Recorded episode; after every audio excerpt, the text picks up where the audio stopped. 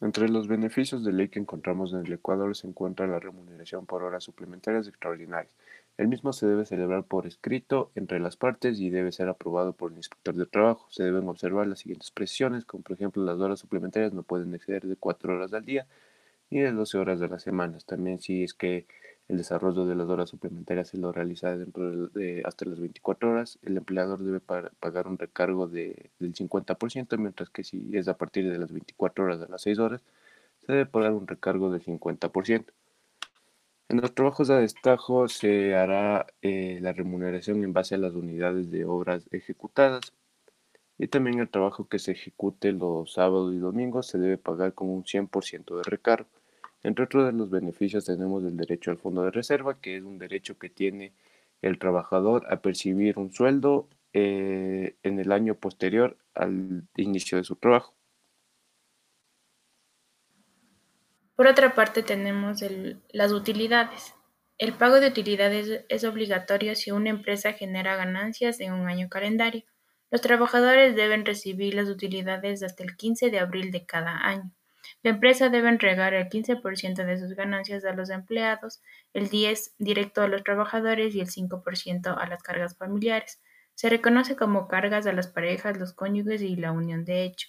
También se reconoce a las cargas de los, a los hijos menores de 18 años y con discapacidad de cualquier edad.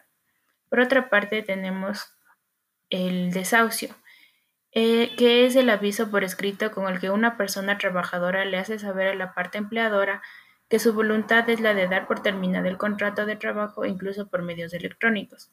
El desahucio debe ser mediante solicitud escrita presentada ante el inspector o subinspector de, trabajo.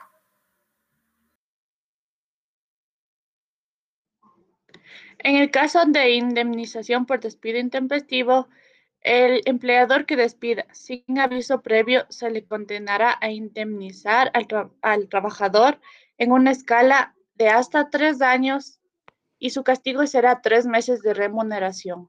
En el segundo caso de ser más de tres años, será un año completo de indemnizaciones. En el caso de que excediere los 20 a 25 años de trabajo, se tendrá derecho a la jubilación patronal.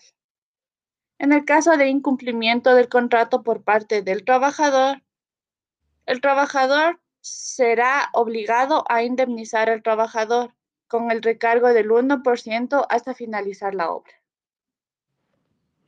Obligaciones del empleador.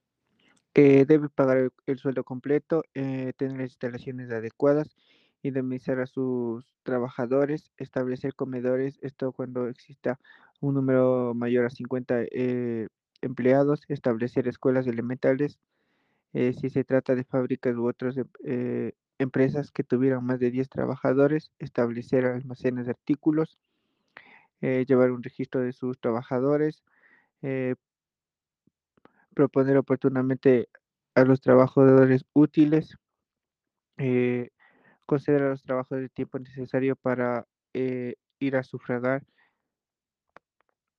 Tenemos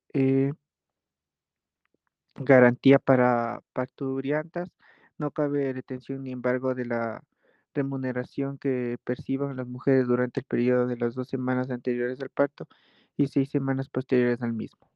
Gracias.